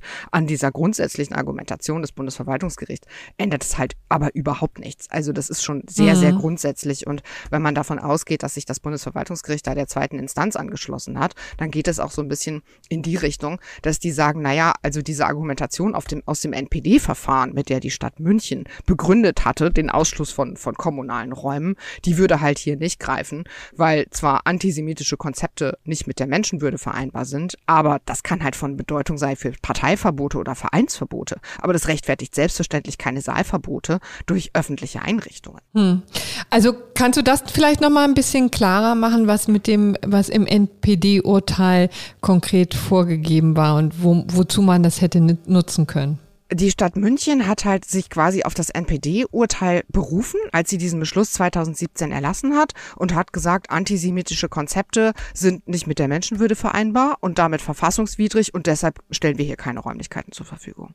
Und da hat das mhm. Bundesverwaltungsgericht, also kann man annehmen, die haben sich offenbar der zweiten Instanz angeschlossen, jetzt sehr deutlich gesagt, okay, das mag ja sein, dass das irgendwie äh, rassistische, antisemitische, was auch immer Konzepte sind, aber das kann halt vielleicht dazu dienen, eine Partei zu verbieten oder möglicherweise möglicherweise auch ein Verein. Aber es kann keine Rechtfertigung dafür sein, dass eine Kommune sagt, hier, wir geben euch keine, keine Säle mehr, um irgendwas, ähm, um irgendwas durchzuziehen, was euch nicht passt thematisch. Denn es ist nun mal so, mhm. dass die Meinungsfreiheit erstmal auch rassistische oder antisemitische oder irgendwelche anderen extremistischen Äußerungen umfasst.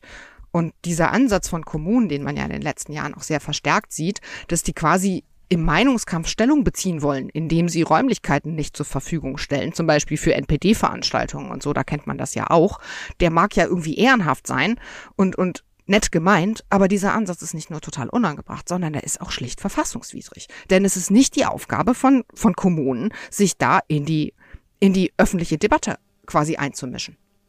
Naja, also ich könnte mir vorstellen, dass es natürlich, also man sich dann auch fragt, inwieweit denn eigentlich Steuergeld dafür äh, verbraten werden soll, wenn es tatsächlich um rassistische und ähm, antisemitische Äußerungen geht. Aber wenn ich das richtig verstehe, ist eigentlich das Petitum gar nicht so sehr sozusagen das zuzulassen, sondern eher, dass man das im Vorhinein nicht verbieten darf, sozusagen mal prophylaktisch, um zu verhindern, dass eventuell antisemitische Äußerungen da stattfanden. Verstehe ich das richtig? Weil ich meine, umgekehrt muss doch, also, oder konkret gefragt, muss denn jetzt so eine ähm, Kommune tatsächlich dulden, dass antisemitisches Gedankengut dann tatsächlich in so einer Veranstaltung auch geäußert wird? Also erstmal muss sie das dulden, ja, ganz klar. Das sind, es ist quasi dieses normale Problem, dass keine Kommune Lust hat, zum Beispiel der NPD, in Teilen auch der AfD, ähm, Räumlichkeiten zur Verfügung zu stellen. Und das äh, wiederholt sich halt bundesweit immer wieder. Dann sagt die Kommune, gibt's nicht. Dann sagt die Partei, okay, wir klagen. Und dann sagt, sagen viele Verwaltungsgerichte auch noch, nee, gibt's nicht. Und dann sagen die Oberverwaltungsgerichte und aller spätestens das Bundesverfassungsgericht immer, nein, Leute, das ist nicht euer Job, euch als Staat darin einzumischen. Mhm. Und es geht einfach nicht darum, ob euch irgendeine Meinung nicht passt. Also solange das keine verbotene Organisation oder Partei oder irgendwas ist, kann man nicht einfach daherkommen und sagen, wir finden diese Meinung doof und deshalb kriegt ihr keine Räume mehr. Mhm. Das ist halt einfach ein klarer Eingriff in Grundrechte. Denn Grundrechte sind nun mal Abwehrrechte gegen den Staat. Wie weit kann denn denn eigentlich so eine die Veranstaltung selber, wenn sie denn mal läuft, dann ähm, eingeschränkt werden? Naja, auch dann nur, wenn es tatsächlich irgendwie, ich würde mal sagen, zu Aufrufen zur Gewalt kommt. Also natürlich, wenn es jetzt zur Gewalt käme, natürlich, natürlich schon. Ja, und Volk, Volksverhetzung ist, wäre ja ein Straftatbestand, den man dann nicht, natürlich nicht dulden muss, ne? Genau, weil man sich dann im strafrechtlich relevanten Bereich befinden würde. Aber solange man über bestimmte Dinge nur diskutiert und eben nicht so irgendwie Gewalt aufruft mhm. oder so, ähm, hat die Stadt da im Prinzip keine Mittel. Und deswegen fand ich schon, schon diese Entscheidung wirklich interessant und, und ähm, teile eben da auch nicht die, die Rechtsauffassung, dass das eine Einzelfallentscheidung ist. Ähm, zumal ja eben auf Bundesebene die BDS-Bewegung auch gegen diesen Bundestagsbeschluss aus 2019, von dem wir schon erzählt haben, noch vorgeht. Die haben verloren vor dem Verwaltungsgericht Berlin. Mhm. Ähm, und das Verwaltungsgericht Berlin hat eben auch gesagt, naja, dieser lustige Beschluss ist eben auch kein formelles Gesetz, sondern eine Positionsbestimmung des Deutschen Bundestags. Und ähm, der Beschluss greift aus Sicht des Verwaltungsgerichts Berlin nicht in das allgemeine Persönlichkeitsrecht der, dieser, ähm, dieser Klagenden ein. Ähm, und das VG Berlin hat auch keinen Eingriff in die Meinungsfreiheit, Versammlungsfreiheit oder Vereinigungsfreiheit der BDS-Bewegung gesehen. Und die haben da gesagt, na ja, das ist ja irgendwie schon gar kein richtiger Eingriff in den Bundestagsbeschluss, weil eingreifen würden dann ja erst die Kommunen. Und ähm, für die BDS könnte es zwar dann schwieriger werden, Räume für Veranstaltungen zu kriegen, denn das war ja genau der Aufruf, den der Bundestag da gestartet hat. Aber dagegen könne der BDS ja dann immer auch ähm, erfolgreich klagen. Hm. Finde ich jetzt ein bisschen schräg und sehr formal argumentiert. Also der Anwalt der BDS-Bewegung hatte auch schon gesagt, dass er dadurch alle Instanzen ziehen möchte. Und meines Erachtens hat er da aus Leipzig jetzt gerade echt Futter bekommen bekommen, äh, um, um quasi sozusagen seine Rechtsmittel zu begründen. Hm. Also Kritik muss anders geäußert werden als jetzt durch eine generelle ähm, Hinderung an ähm, Aktivität. Das äh, muss man vielleicht mal so konstatieren. Auch hier übrigens wieder, weil das inzwischen wirklich wunderbar klappt. Wir, äh, wir laden zur Diskussion ein, äh, zu Hörerfeedback. Ja, ähm, wer immer sich da irgendwie berufen will, ähm, fühlt, vielleicht auch eine andere Meinung hat oder überhaupt das mal einordnen möchte. Wir haben es jetzt relativ neutral vorgetragen. Ähm, kann da gerne schreiben an faz-einspruch.faz.de oder auch auf unserer Internetseite den einen oder anderen Kommentar hinterlassen. Ja, dann äh, belassen wir es jetzt mal bei diesem Thema, würde ich sagen, gell? Und kommen äh, zu der Hauptstadt und der Teststrategie. Ja, und da kümmern wir uns jetzt um mal wieder eine sehr skurrile Konstellation aus der Hauptstadt erklärt übrigens nicht die generelle Knappheit von PCR-Tests, über die wir hier diskutieren. Ja, also das mhm. vielleicht nur als kleiner Disclaimer vorneweg. Ähm, zeigt aber auch, dass die Politik nicht unbedingt clevere Sachen tut, um das Problem zu beheben, würde ich mal sagen. Also man könnte sogar noch weitergehen und festhalten, sie fügt dem ganzen Problem auch noch neue hinzu. ja, so traurig ist es. Du hast darüber ja mit einem Kollegen schon geschrieben über das Thema. Ich fand das sehr schön. Da lautete der Einsatz im Teaser ein Lehrstück über verfehlte Planwirtschaft. So. Ähm, Corinna, was ist da los in Berlin? Warum stehen die Leute fünf Stunden in der Schlange?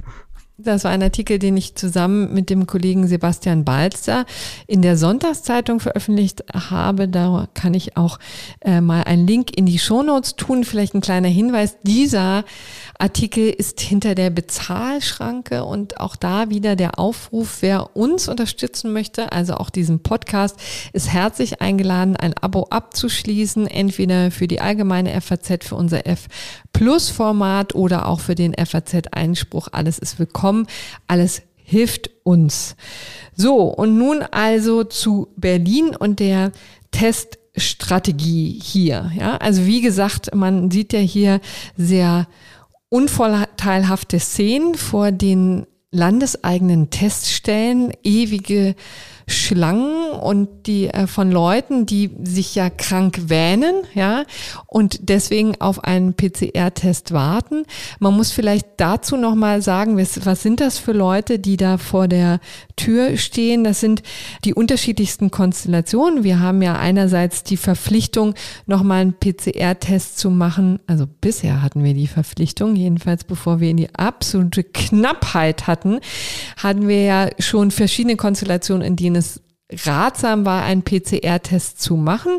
Ist natürlich auch immer noch ratsam und wird ja zum Beispiel auch bei einigen Auslandsreisen auch immer noch notwendig sein. Aber wir hatten hier so verschiedene Konstellationen, wo auch der Senat oder überhaupt der Staat dann sagt, okay, dann zahlen wir euch diese wirklich recht teuren Tests. Die kosten ja inzwischen auch immer noch 50 äh, Euro roundabout, ja. Und das kann, kann ja schon teuer werden, wenn man das nicht nur einmal machen muss, sondern vielleicht auch sogar öfter. Ne? Also letztendlich, das waren so Situationen von Schülern, die einen positiven Selbsttest in der Schule erwischt haben, ja, die dann direkt zur landeseigenen Teststelle geschickt wurden. Und man durfte eben auch nur bisher dorthin gehen. Also wenn man das auf eigene Faust und aus eigener Tasche bezahlt hat, dann bei anderen privaten Anbietern, dann wurde der auch hier in der Schule bisher nicht anerkannt. Bin jetzt gespannt, wie das eigentlich künftig gehen soll. Ist wohl auch noch völlig unklar alles. Hm. Ja, das ist noch viel in der Schwebe, aber wir machen das ja auch noch nicht so lange. So, und äh, ja. Lass mich einmal kurz einhaken. Wieso sprichst du denn eigentlich immer von landeseigenen Teststellen? Also bei uns in NRW ist das nicht so. Bei uns sind das alles private Anbieter.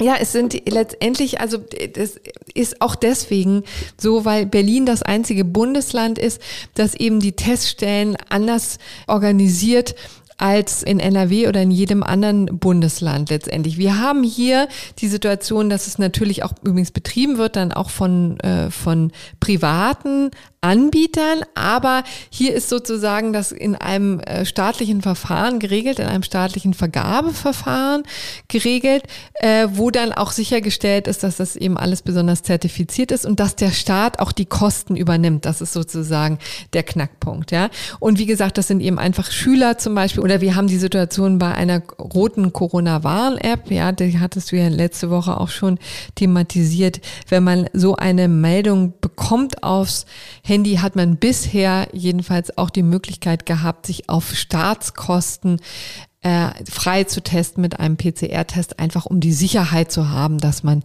nicht, ähm, nicht ansteckend ist. Das hatte jetzt nicht notgedrungen was mit Quarantäne zu tun, sondern war eben einfach auch sinnvolle Prophylaxe. So, und Berlin hat es dann Einzelweg begangen. Die sind dieses sehr formalistische Verfahren eines Vergabeverfahrens gegangen, ja, und das ist ja immer mit Fehlern behaftet und beziehungsweise ist jedenfalls sehr fehleranfällig, so möchte ich es mal formulieren, ja, denn wir haben jetzt äh, Vergabeverfahren sind immer ein bisschen umständlich, die müssen europaweit ausgeschrieben werden, dann müssen die Verfahren, die Kriterien korrekt abgebildet werden, dann ähm, gibt es natürlich auch die Möglichkeit für private Anbieter, sich da zu melden, Angebote abzugeben. Die müssen natürlich ordentlich geprüft werden. Dann gibt es wieder Schwierigkeiten bei der Ablehnung. Ja, auch die muss sauber begründet werden und so weiter und so fort. Also Berlin ist den schwerstmöglichen Weg gegangen und übrigens auch einen ziemlich teuren Weg, kann man mal sagen, ja. Denn das war eine, ähm, war ein Vergabeverfahren, was in drei Losen ausgegeben wurde. Also drei Einzelaspekte wurden da auf den Markt geworfen, quasi als Aufgabe, die von privaten Anbietern zu erledigen ist. Und da hatte man, um das jetzt mal überhaupt auch so eine Kostendimension zu geben, äh, hatte man Kosten veranschlagt, die also wirklich einen ähm, ziemlich schwindlig werden lassen. Ne? Also zum Beispiel in einem dieser ausgeschriebenen Lose, ähm, so haben wir es in dem Artikel auch beschrieben, ähm, sollte, also umfasste 330 35.000 Schnelltests und 30.000 PCR-Tests im Monat. Und zwar dafür veranschlagte der Berliner Senat 22 Millionen Euro. Ja, und wenn man das jetzt hier mal durchrechnet, was wir Juristen ja nur eher rudimentär können. Ich hoffe, du hast es schon gemacht, weil das kann keiner von uns. Mhm. Nee, das hat mein Kollege gemacht, der ja nun Ökonom ist und auch ein cleveres Köpfchen.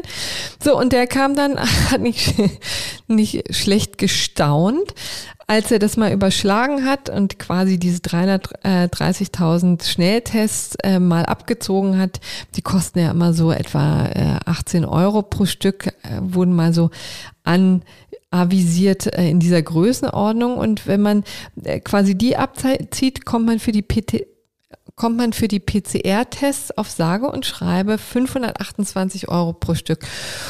Du, da würde ich mich auch bewerben als Unternehmen. Ja, ja, ja, ne? also da, da würde ich auch mal ein Angebot hat abgeben. Es nicht gemangelt, das kann man mal sagen. Nur auf der einen Seite, also man muss eben auch deutlich sagen, ne, also das ist vielleicht auch die Tücke dieses Verfahrens, ist super umständlich, dauert lange, ist sehr fehleranfällig und dann ist es noch nicht mal besonders günstig. Ja? Also da kommen einem ein bisschen die Tränen äh, ins Auge. So. Jetzt hat aber ein Unternehmen gewonnen, das irgendwie auch äh, 20 Prozent mehr Marge eingebaut hatte schon per se als das günstigste Unternehmen, richtig? Mhm.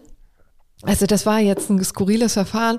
Das ist im vergangenen Jahr losgegangen. Also rund ein Jahr beschäftigt das schon den Berliner Senat. Das wurde europaweit ausgeschrieben. Dann kamen eben äh, mindestens sechs Anbieter, die da, die da ihre äh, Gebote abgegeben haben. Und das Interessante ist aber zum Beispiel ein Unternehmen dabei, das hat gesagt, ey, wir können das wirklich, wirklich billiger machen. Ja, also haben das dann ausgerechnet, haben auch schon Erfahrungen damit gemacht.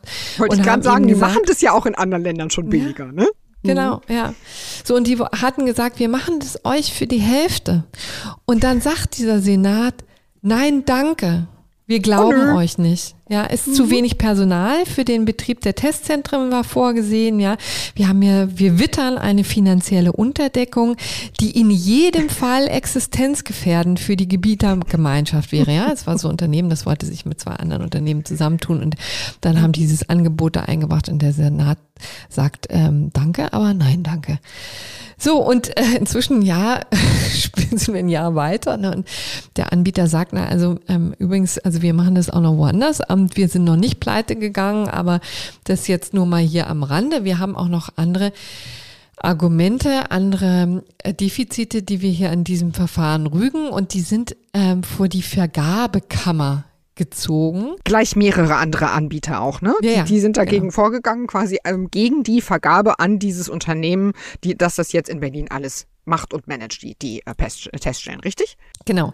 Und jetzt haben wir eben das, ähm, das Interess die interessante Konstellation. Also das ist jetzt so ein Verfahren, was vor einer Vergabekammer stattfindet, ist übrigens, klingt wie ein Gericht, ist aber keins, ist eher eine Überprüfungsbehörde, die nochmal guckt, ob der Senat alles vernünftig gemacht hat, ob ähm, die, ähm, den Auftrag richtig ausgeschrieben hat, ob die Kriterien eingehalten wurden auch ob das Verfahren ordentlich durchlaufen ist. Aber die prüfen das nicht immer, sondern das prüfen die nur auf Antrag, oder? Also nur, wenn Ja, sich ja. zum Beispiel eben ein Konkurrenzunternehmen meldet und sagt, also wir glauben hier nicht, dass das hier vernünftig verlaufen ist, dieses Vergabeverfahren. Wir hätten den Auftrag auch gerne gehabt, überprüft das mal, ne? Und dann setzt sich diese lustige Vergabekammer da dran. Genau, so war es in diesem Fall jedenfalls. Ich meine sogar, dass sie auch auf eigenem, aus eigenem Antrieb ähm, losziehen können. Aber hier in diesem Fall war es auf jeden Fall so, dass die eben auf Antrag tätig geworden sind und jetzt in der vergangenen Woche zwei Entscheidungen verkündet haben und dem unterlegenen Unternehmen da ähm, Recht gegeben haben in äh, eigentlich fast jeglicher Hinsicht. Und zwar äh, wurde, wurde denen jetzt bescheinigt, dass die aus unzulässigen Gründen aussortiert äh, wurden und äh, deswegen das ganze Verfahren mit zu wenig Anbietern durchgeführt wurde. Um mal das deutlich zu sagen, ich habe in diesem Zusammenhang auch mit einer Vergaberechtlerin gesprochen, das war Ute Jasper äh, von Heukin ähm, aus Düsseldorf, die hatten mit dem ganzen Verfahren nichts zu tun, aber das ist wirklich eine beschlagene Frau auf diesem Gebiet und ähm, hat schon viele Vergabeverfahren auch erfolgreich durchgeführt. Und sie hat eben äh, klargestellt, also das ist schon durchaus möglich, dass es in bestimmten Konstellationen auch mal ein äh, Angebot abgelehnt werden kann, weil es zu günstig ist, ja, weil es, weil man sozusagen dann den Wettbewerb auch ruiniert und sich selber so sehr tatsächlich existenzgefährdend da in den Wettbewerb stürzt, dass das nicht gut gelingen kann. Und man hat ja natürlich als Senat auch das Interesse, dass der nicht gleich pleite geht, ja, sondern dass man hier eine längere Vertragsverhältnis hat und dass das ordentlich geprüft wird, ordentlich ge- durchgeführt wird und so weiter und so fort. Ja, oder dass das Ganze am Ende dann zehnmal so viel kostet, wie es eigentlich in dem Angebot stand. Ne? Also ich glaube, in manchen baurechtlichen Projekten hätte man sich wahrscheinlich gefreut, wenn die, wenn das Angebot etwas realistischer gewesen wäre als das, was dann nachher die tatsächlich anfallenden Kosten anging. Ja. Und das war aber hier wohl nicht der Fall. Also hier hätte man noch wesentlich besser argumentieren müssen, wenn man an diese Schiene fällt. Es war übrigens auch äh, ein bisschen absurd. Also die Vergabekammer hat, habe ich verstanden, jetzt in zwei, äh, in zwei Verfahren entschieden, die Vergabe war nicht in Ordnung. Aber wie geht's denn jetzt weiter? Also ich meine, dieses Unternehmen betreibt doch jetzt schon alle Teststellen in Berlin. Werden die dann jetzt alle gestoppt und die dürfen nicht mehr weitermachen? Das wäre ja ein super Timing, wo wir jetzt Ja. ohnehin so viele PCR-Tests zur Verfügung haben. Das wäre hinreißend. Aber da ist übrigens auch das Vergaberecht praktischer als sein Ruf, kann man mal sagen, ja. Also so ist es natürlich gerade nicht, wenn so ein Vertrag dann für unwirksam er erklärt wird und das ganze Verfahren neu aufgerollt wird, ähm, wie es dann hier passieren muss. Also die, das Vergabeverfahren wird nochmal jetzt auf losgestellt äh, sozusagen und dann muss, müssen die Angebote nochmal geprüft werden. Aber das bedeutet nicht, dass bis dahin alles hier brach liegt und die Berliner nicht mehr zum PCR testen können, sondern das läuft so weiter. Man kann in der Zwischenzeit über das Vehikel der Direktvergabe hier ähm, Das ist ja sehr hübsch. weitermachen. Was ist das denn? Nee, die Direktvergabe, das ist etwas, was übrigens auch in der Corona-Krise schon häufiger stattgefunden hat. Ne? Das ist ein sehr unkompliziertes, sehr schnelles Verfahren. Ne? Da können Unternehmen direkt beauftragt werden. Das hat zum Beispiel auch Gesundheitsminister Jens Spahn gemacht, der frühere Gesundheitsminister Jens Spahn, bei dieser Masken, ähm, bei dieser Masken Vergabe, ne, bei den Maskenaufträgen, die ihm ja auch nun wirklich viel Ärger bereitet haben. Aber das ist eben immer genau dieses Problem. Ne? Man will einerseits in solchen Situationen auch ein sehr schnelles, flexibles Vehikel haben. Man braucht ähm, man muss natürlich schnell reagieren können. Da hilft die Direktvergabe, aber da fällt natürlich diese sehr umfassende Prüfung, die direkte, die umfassende Ausschreibung, das fällt dann alles erstmal weg. Also das ähm, kann dann hier auf diesem Wege weiterlaufen und äh, Ute Jasper eben sagt auch ganz konkret, also sie würde hier einfach sagen, da scheint so viel schief gelaufen zu sein, das wirklich nochmal ähm, von neuem aufzurollen, nochmal äh, sorgfältig zu prüfen, letztendlich auch um das endlich mal auf rechtssichere Beine zu stellen, ne? weil das ist natürlich schon ein bisschen Hanebüchen, was hier alles passiert ist. Und ich war übrigens auch erstaunt, wie viel auch in solchen Konstellationen dann den, zumindest den Anschein von Vetternwirtschaft noch hat. Ne? Also das muss man schon relativ deutlich so sagen. Es wird einfach sehr ungeniert der Vorwurf erhoben, dass hier tatsächlich ein Unternehmen oder das Unternehmen, das hier tatsächlich ähm, jetzt die Teststellen betreibt, ähm, auch auf gutem Fuß steht mit dem äh, Berliner Senat, es da auch persönliche Verstrickungen gibt. Ne? Man duzt sich, das Unternehmen war auch eingebunden in der Formulierung des Ausschreibungstextes. Also all das riecht nicht besonders neutral. Genau, aber nur um es klarzustellen, ja. das ist aber nicht Gegenstand des Urteils. Ne? Also dieser, dieser nee. nicht Urteile, pardon, Beschlüsse der Vergabekammer.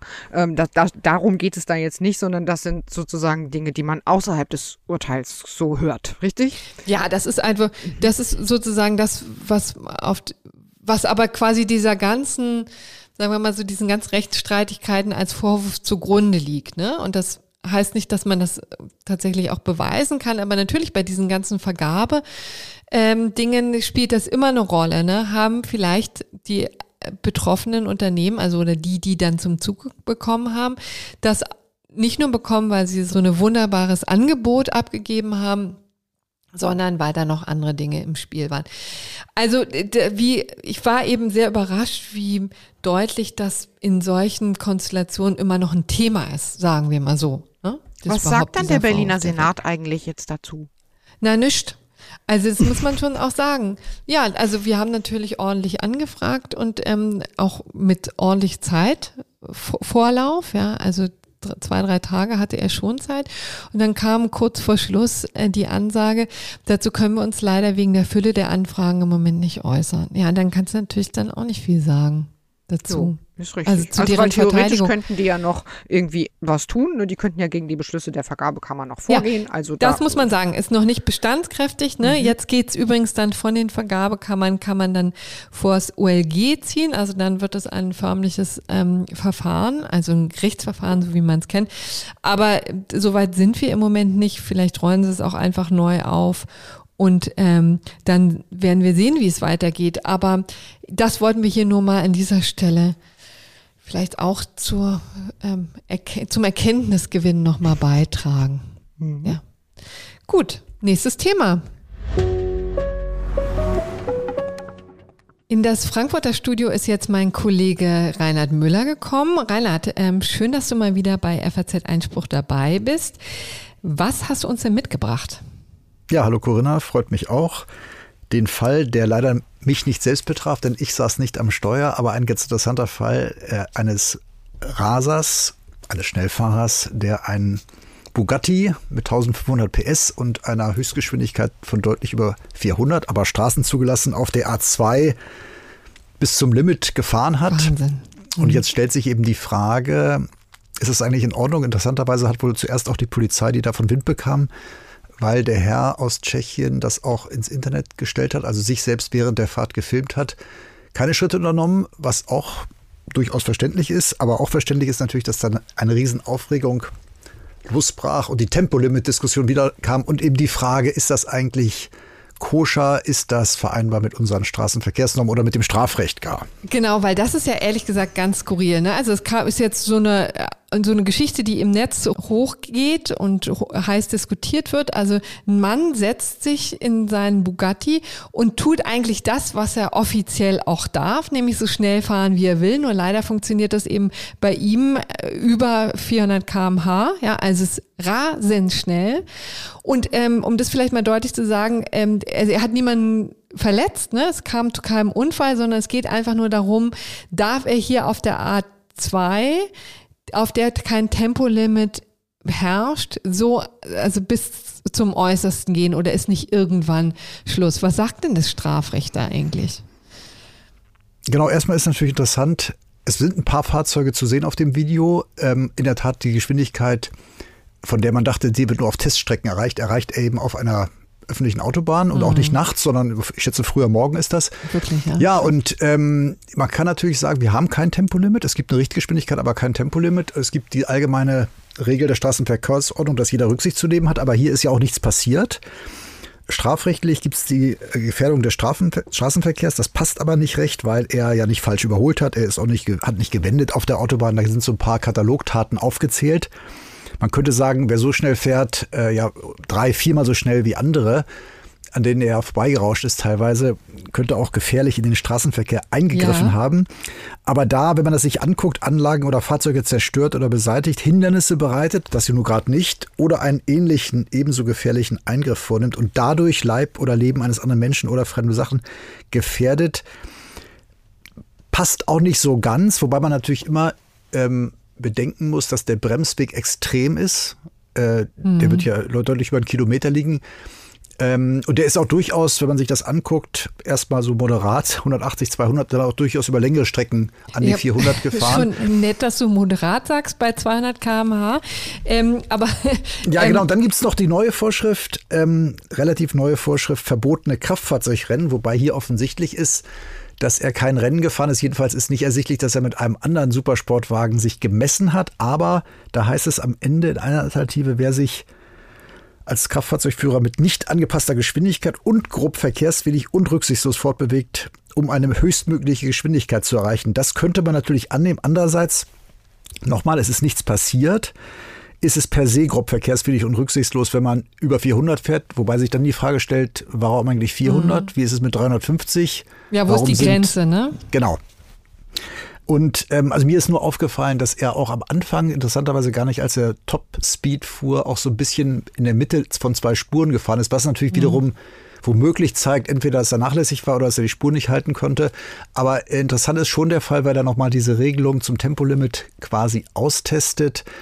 Man kann natürlich sagen, wenn er in einem Bereich fährt, wo man nicht überschauen kann, in welcher Distanz man auch bremsen kann, äh, wäre das äh, jedenfalls, weil ja auch jederzeit ein Fahrzeug rechts auftauchen kann, womöglich rücksichtslos. Aber es ist in, der Tat interessant. Es gibt eben Stellen, wo man auch so schnell fahren kann. Das hat der Fall bewiesen. Und es könnte gut sein, dass er davonkommt. Mhm. Ja, also letztendlich stößt da das Strafrecht, das deutsche Strafrecht an seine Grenzen.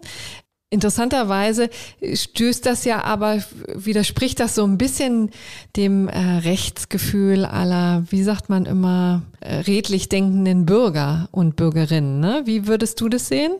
Ja, ich würde auch sagen, man muss nicht ins Strafgesetzbuch oder in die sonstige Straßenverkehrsordnung irgendein Limit schreiben, wenn man denn am Tempolimit festhalten, also am fehlenden Tempolimit festhalten will. Das würde ich auch per se befürworten. Aber wenn man jetzt diesen Raserfall, der jetzt gerade vom BGH auch in Berlin bestätigt wurde, der Kudamm-Raser, ja sogar versuchter Mord, weil er eben, da kam, da ist natürlich was passiert, aber er ist eben mit einer irren Geschwindigkeit für die Stadtverhältnisse durch die Innenstadt über rote Ampeln gebraust. Ähm, da kommt natürlich was zusammen, was hier nicht vorliegt. Aber wenn die Umstände so sind, dass die hohe Geschwindigkeit dazu führt, dass man sozusagen vielleicht in einer langgezogenen Kurve oder ähnlich das nicht mehr einsehen kann. Und man mhm. muss ja auf der Autobahn zwar nicht mit Gegenverkehr rechnen, aber mit anderem Verkehr, wo man vielleicht auch die Frage stellen kann, wie ist das, wenn man mit 400 an einem vorbeifährt, der korrekt meinetwegen auf der Mittelspur plötzlich auftaucht, weil er rechts einen überholt. Wie ist das da mit dem Luftzug etwa? Ähm, also es können sich aus, glaube ich, aus den Umständen kann sich ergeben, dass, dass die Geschwindigkeit als solche auch Auswirkungen hat. Aber ähm, in der Tat, man kann aber auch die Frage stellen, ist es dann, der, muss es ein Fall für Strafrecht sein, wenn man potenziell gefährlich ist, aber nichts passiert? Hm.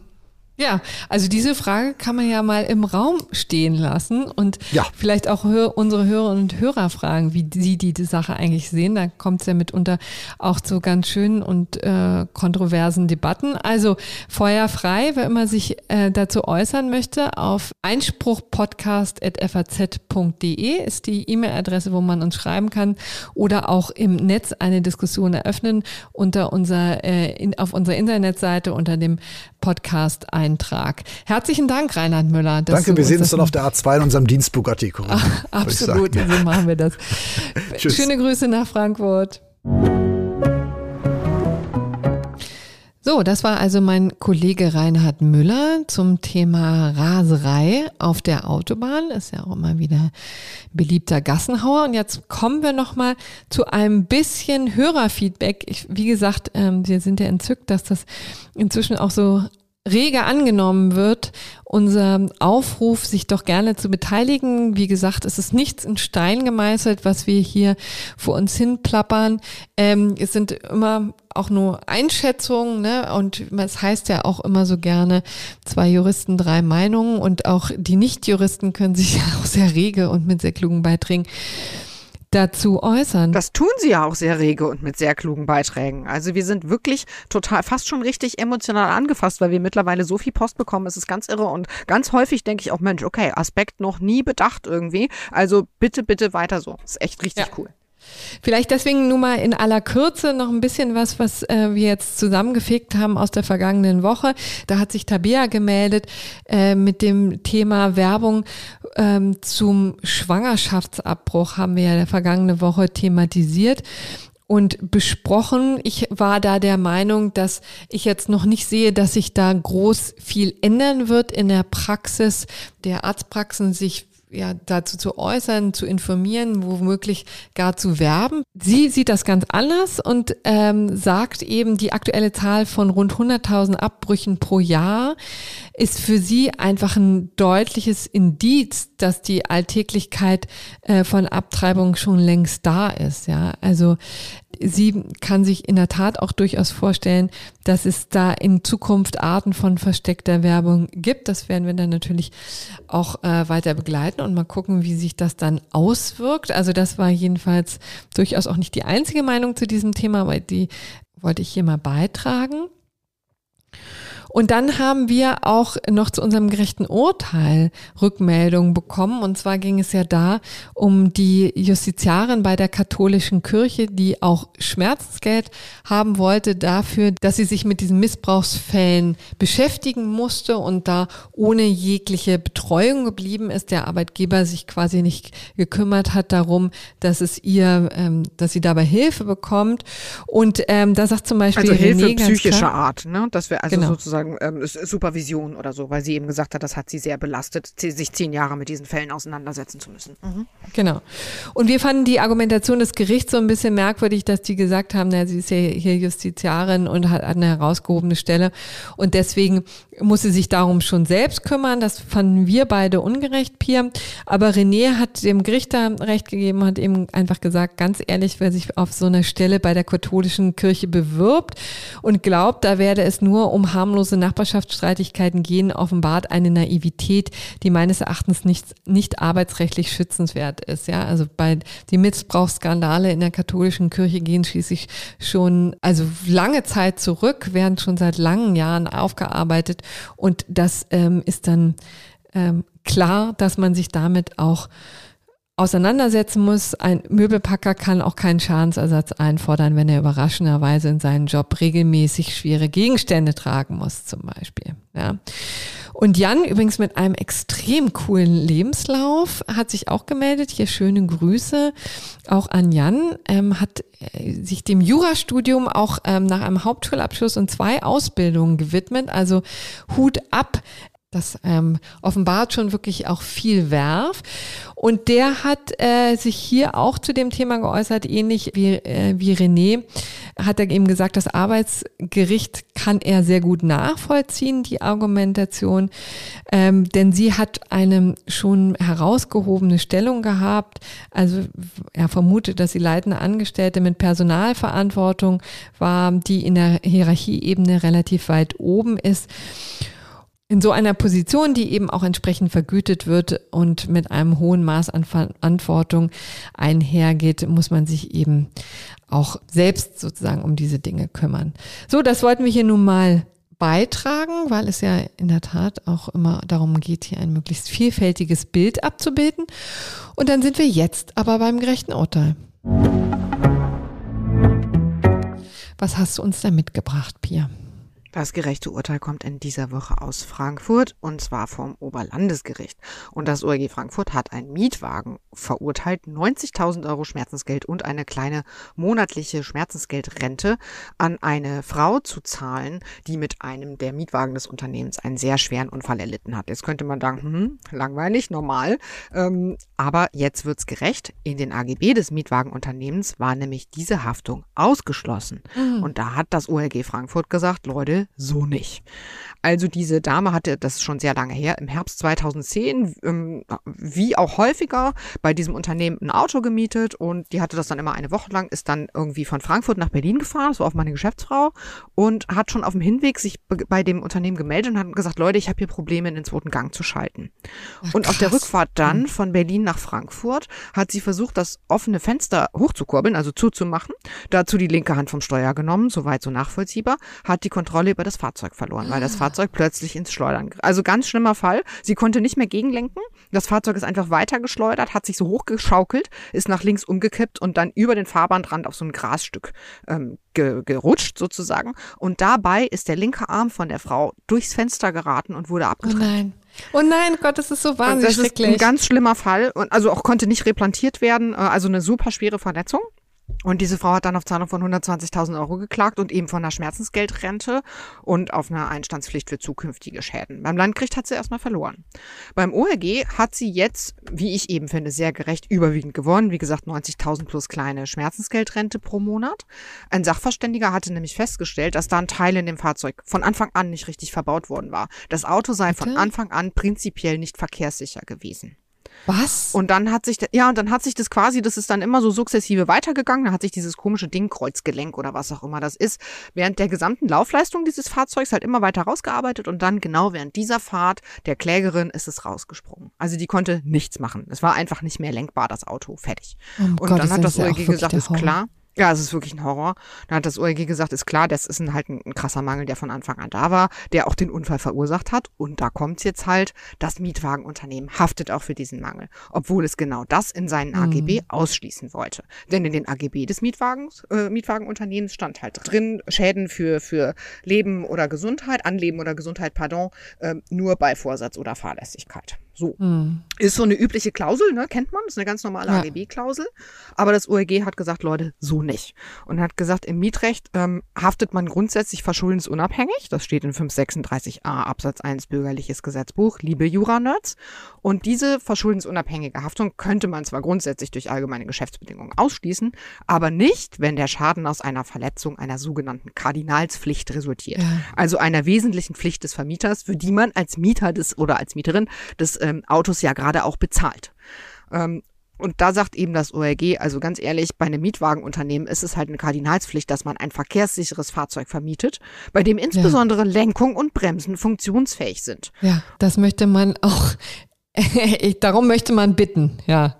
Genau. Und wenn das Mietwagenunternehmen äh, genau Schäden aus solchen Verletzungen, also seine absoluten Hauptleistungspflichten, für die man ja gerade bezahlt als Kundin oder Kunde, per AGB ausschließen will, dann würde das ähm, die Mieterin unangemessen entgegen Treu und Glauben benachteiligen. Pflichten, die den typischen Vertragszweck prägen, dürfen nicht durch einen Haftungsausschluss ausgehöhlt werden. I like very much. Was für ein ja. gerechtes Urteil. Sehr, sehr schön. Was für ein gerechtes Urteil. Und echt, also das geht einem zu Herzen. Ja. Also herzlichen Dank, liebe Pia. Ähm, herzlichen Dank an Sie, liebe Hörerinnen und Hörer, äh, für die Aufmerksamkeit. Nächste Woche bin ich im Urlaub, das kann ich schon mal sagen. Dann wirst ich du. Ich habe wieder das Vergnügen mit Helene Bubrowski. Genau, die, dann wirst du die Sendung mit äh, Helene Bubrowski schmeißen. Das wird auch eine große Sause. Dann wünsche ich noch eine schöne Restwoche und einen tollen Rutsch in den nächsten nassen Monat, Februar. So, so weit kann ich schon mal sagen. Danach kann es nur noch bergauf gehen, zumindest wettertechnisch gesehen. Muss es. Habt eine ja. gute Woche da draußen. Bleibt uns gewogen. Ciao, ciao. Ja, bis dann. Tschüss.